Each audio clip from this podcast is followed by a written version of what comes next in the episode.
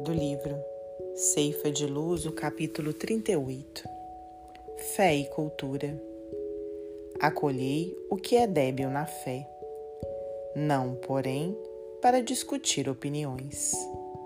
Paulo, Epístola aos Romanos, capítulo 14, versículo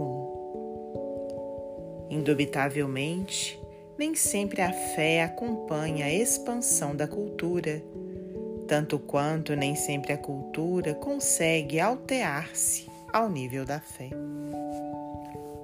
Um cérebro vigoroso pode elevar-se a prodígios de cálculo ou destacar-se nos mais entranhados campos da emoção, portas adentro dos valores artísticos, sem entender bagatela de resistência moral diante da tentação ou do sofrimento.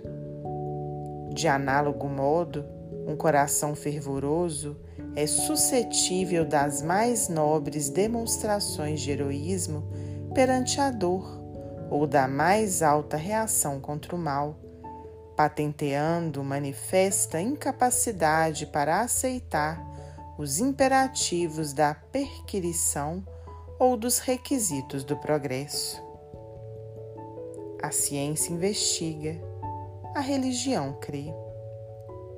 Se não é justo que a ciência imponha diretrizes à religião incompatíveis com as suas necessidades do sentimento, não é razoável que a religião obrigue a ciência à adoção de normas inconciliáveis com as suas exigências do raciocínio.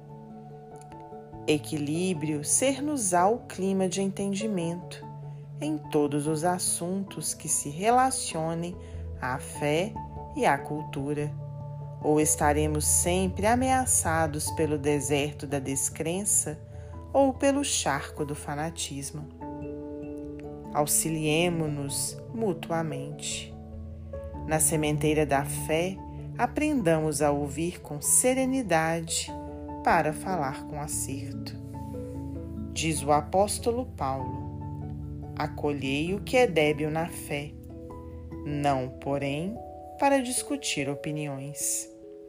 É que para chegar à cultura, filha do trabalho e da verdade, o homem é naturalmente compelido a indagar, examinar, experimentar e teorizar mas, para atingir a fé viva, filha da compreensão e do amor, é forçoso servir, e servir é fazer luz.